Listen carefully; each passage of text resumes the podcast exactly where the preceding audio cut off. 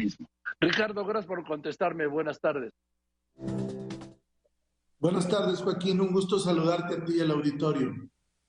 A ver qué pasó de aquel funcionario ejemplar que decía el presidente que había aceptado el resultado, que nunca aceptaste en realidad. La verdad, más que yo lo aceptaron, no, Joaquín, es la gente de Coahuila. Eh, yo represento a miles de coahuilenses que quieren una vía electoral frente al Moreirato, frente al gobierno de la familia Moreira y Miguel Riquelme, y esa gente nunca aceptó el resultado y me pidió que no los dejara colgados de la brocha y participara, y es lo que estoy haciendo. a ver, Ricardo, un momento. Desde el primer momento, usted desconoció los resultados de la encuesta, lo rechazó. Eso lo recuerda muy bien, ¿no? Totalmente, está en un video el 12 de diciembre. Ahora. Una cosa es que yo apechugue, Joaquín, aunque no lo reconozca, y otra cosa es que la gente me pida que participe. y eso ¿Cuánta gente, ¿Cuánta gente le pidió a usted que no lo reconociera? Porque me dice usted la gente. ¿Cuánta es la gente? Perdón que se lo pregunte, porque se usa así con mucha libertad. No, pues gente de la comarca lagunera, de Monclova, de Saltillo, de todo el estado, 38 municipios y, lo vas a ver reflejado en junio de este año. Eh, esas personas, hombres y mujeres valientes de Coahuila, de las diferentes regiones, de todos los orígenes sociales, trabajadores, maestros, clases medias, pues quieren una voz opositora en la contienda. Y además nadie de ellos cree y, en la supuesta encuesta de Mario Delgado. Ahora, Ricardo, me, Ricardo me dice usted una voz opositora. ¿Ahora usted es opositor a Morena? No, no, a Moreira, a Rubén Moreira. No, a Morena, no, porque usted va a competir contra el candidato de Morena, Ricardo. Usted va a competir contra el candidato de Morena. Y contra es opositor a, Morena en Coahuila. ¿Mande? Contra el candidato del PRI y el candidato que postule Morena, efectivamente. Que en este caso, que es Armando Guadiana, que tiene una historia que la gente conoce bien en Coahuila, es conocido, ciertamente, como tú lo decías, pero para mal. Y la gente no lo acepta como un opositor porque él es cómplice de los Moreira, él es socio de los Moreira, es socio de Alonso Ancira, que ha eh, hecho un problemón ahí en Altos Hornos, que no le paga a los trabajadores, no le paga a los proveedores. Él tiene problemas con ejidatarios en Arteaga, con trabajadores en las minas en la región carbonífera y más allá de Morena o no Morena, Joaquín, aquí son personas las que compiten y, la gente no lo acepta. Sí, me pidió participar. Son personas, estoy de acuerdo, estoy de acuerdo, pero compiten por, por un partido, si no, no podrían competir. Y entonces, ¿por qué el senador Guadiana resultó el más conocido con el 63.7%, seguido de Fernando Salazar con 37% y usted con el 30.5%? Bueno, yo de entrada no acepto esos números, o sea, yo tengo un nivel de conocimiento cercano al 55-60%, que, que es parte de lo que yo no acepté, pero además de eso, a ti te pueden conocer mucho, pero para mal. Te pueden conocer por corrupto, te pueden conocer por porque hiciste un fraude en Bancomext, como es el caso de Armando Guadiana. Entonces sí te conocen, pero para mal. Y eso es lo que pasa en Coahuila y lo vas a ver en junio, Joaquín. A veces desde la Ciudad de México no se entienden las problemáticas locales, ah, estoy de acuerdo. en las regiones, y lo vas a ver reflejado. Estoy de acuerdo. De eso estoy de acuerdo, que yo lo llamo la arrogancia del altiplano, pero yo me refiero nada más pues a la información. El presidente, el presidente de la República dijo que lo iba a ayudar, que lo había nombrado, lo iba a nombrar este su representante personal en Coahuila, que nos va a seguir ayudando para mantener la paz y la tranquilidad y con mucha responsabilidad, con mucha madurez, Ricardo Mejía, o sea, usted me expresó que la decisión que se tomó a partir de las encuestas la aceptaba. Esto dijo el presidente el 15 de diciembre, estando usted a la derecha, lo tenía tomado del brazo. ¿Por qué ahí no dijo, no es verdad, no la acepto? No, yo hice mis comentarios donde los debo hacer. Yo soy una gente respetuosa, soy institucional. No, respetuoso. Y finalmente te digo, aunque no estuve de acuerdo, Joaquín, déjame termino, eh, apechugué, como se dice. Yo apechugué pero la gente me dijo, no nos deje tirados de la brocha. Necesitamos que usted compita porque no nos sentimos representados. Y finalmente acepté esta demanda social y yo me despojé de cargos, Joaquín.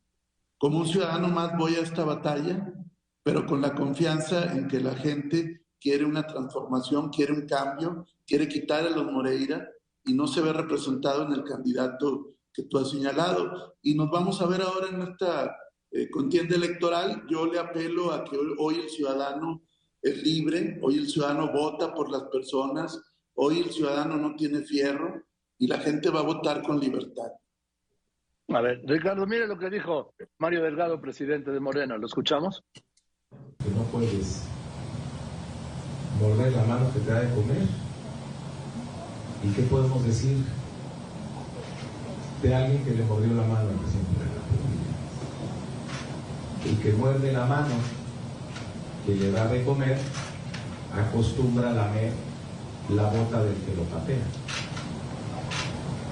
Y ese es el papel que va a cumplir Mejía en su supuesta campaña.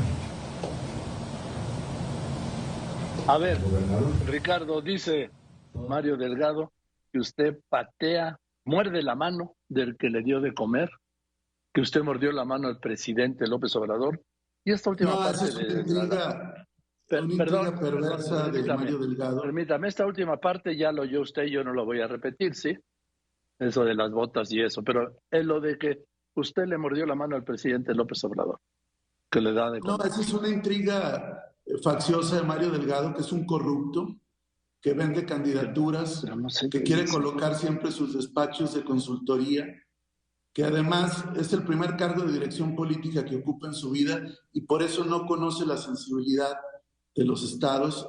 Él le muerde la mano a los coahuilenses, a los morenistas de Coahuila, como se la mordió a los duranguenses mis vecinos, que también eh, pues no lo quieren y, él fue parte de la derrota de, de Durango y hoy se quiere lavar la cara. Además es un tipo muy ingrato, Joaquín, porque cuando el problema de la línea 12, yo era diputado federal y yo le ayudé cuando traía las broncas de la línea 12. Pero es un tipo sin moral, no vale la pena hablar de él y, y nos vamos a ver ahora las caras electoralmente. Oiga, y el presidente dijo ayer de Ricardo Mejía. No, ni a Dios me dijo, me mandó un papel. Yo mandé una carta de renuncia eh, por los conductos institucionales. Eh, acuérdate que yo soy subsecretario, no soy titular de una secretaría. Mandé por los conductos institucionales y además de eso hablé con quien tenía que hablar de que maneja la política interior del gobierno, concluyó un ciclo, él estaba además muy ocupado en la cumbre de, Estados Unidos, México y Canadá. Eh, yo no manejo la agenda del presidente, tenía el plazo fatal de, para ser viable del día 13 de, de enero, que fue el pasado viernes, y procedí dándole las gracias, cerrando un ciclo en la administración pública y como hombre libre que soy, pues, ejerciendo mis derechos político-electorales, creo que mi labor en mi función pública está a la vista de todos y hoy hago mi quehacer como parte de mis derechos políticos. Bueno, en eso yo no, vamos, porque además esto es una entrevista, no un debate. Yo no soy candidato ni precandidato, ni puedo serlo, ni aspiro a serlo, ¿sí? Yo a un buen reportero, pues solo que me den la alcaldía de Madrid, pero este, a ver, Ricardo, el presidente tiene que estar airado, enojado, molesto, sentido. ¿Por qué? Pues porque ese mensaje del 15, tras ese mensaje del 15 de diciembre, de aquel jueves por la mañana, y el anuncio de que se va al PT y que deja gobierno y Morena, pues lo tiene que tomar, por lo que veo yo, como una traición. No, de ninguna manera. Bueno, te puedo decir dos cosas. Yo no era miembro de Morena, no lo soy. Yo simpatizante, número uno. Y número dos, puedo entender la molestia y, la, y quizá la falta de comprensión, pero yo tengo toda la confianza en que Andrés Manuel López Obrador es un demócrata, un hombre que respeta las libertades. Y además tú recordarás, Joaquín, que él se hizo a partir de una lucha local en Tabasco. en la década de los 90 con el éxodo por la democracia. Si alguien conoce los problemas que se viven en los estados cuando hay una demanda social, es el presidente López Obrador. Yo creo que sin duda a lo mejor ahorita puede haber esta molestia, pero creo que al paso del tiempo se podrá entender que yo no estoy respondiendo a un interés personal, sino un interés colectivo de mis paisanos. Yo podría haber apechugado, yo podría haber estado en la comodidad, entre comillas, de un cargo público, me despojo de todo, eh, sin otro interés que, que contribuir a la democratización de mi Estado y a poner fin al moreirato corrupto que hemos vivido en los últimos 18 años. Aquí, aquí tengo una carta firmada por Ricardo Mejía, ¿sí? Esta carta está fechada el 17 de noviembre de 2022, en donde Ricardo Mejía se compromete a respetar y apoyar los valores de la 4T y Morena, adoptar los lineamientos del proceso, aceptar los lineamientos del proceso interno y al final respetar los resultados de la encuesta. Esto lo, de la encuesta, esto lo firmó como en noviembre, le decía 17, como aspirante a la candidatura de Morena para Coahuila. No, ahora para la defensa de la 4T, Joaquín. Para la ¿Eh? defensa de la 4T, que no es la candidatura. Eso es muy no, importante. Y de Morena dice respetar y apoyar los valores de la 4T y de Morena. Sí, pero de los lineamientos del proceso interno y al final respetar los resultados de la encuesta. Pero del coordinador de la defensa de la 4T, porque no podía ser de otra manera porque el proceso electoral para candidato todavía no ha empezado. Ese es un subterfugio que se utiliza para adelantar las candidaturas, Joaquín. Pero no es la candidatura. No, no, yo no uso subterfugio. Yo estoy hablando de un documento que usted no, no, no, no, de noviembre. Ah. Sí, por eso, pero el proceso electoral arranca el primero de enero. O sea, ¿cómo, ¿cómo vas a estar firmando? No es para candidato a gobernador, es para defensor de la 4T. Es otra cosa. Bien. Bueno, pues el hecho, Ricardo, es que usted se fue del gobierno del presidente López Obrador se fue de Morena, donde me dice que nunca ha sido militante de Morena. Me estoy esperando ahorita. Sí, yo soy simpatizante. partido era? No, no, yo no tengo partido. ¿Nunca? no soy miembro de ningún partido. Como, como ciudadano libre y coahuilense voy a competir en su momento con el respaldo del PT, pero es una candidatura esencialmente ciudadana. ¿Cuál fue su, el último partido o el partido anterior al que militó? Movimiento Ciudadano. ¿Nunca estuvo en el PRI? Sí, yo empecé en el PRI muy joven, a los 16, 17 años. Yo tengo una trayectoria política nacional y local en mi tierra y ahí eh, empecé en el PRI. y en Guerrero, ¿no? También en Guerrero. También, ¿no? Sí, este, la vida la oportunidad de estar Fue candidato a la alcaldía de Acapulco, ¿no? No, no fui candidato, pero sí hice vida política allá. Tengo una trayectoria amplia que ahí está, pero bueno, ahora respondo a este reto, Joaquín.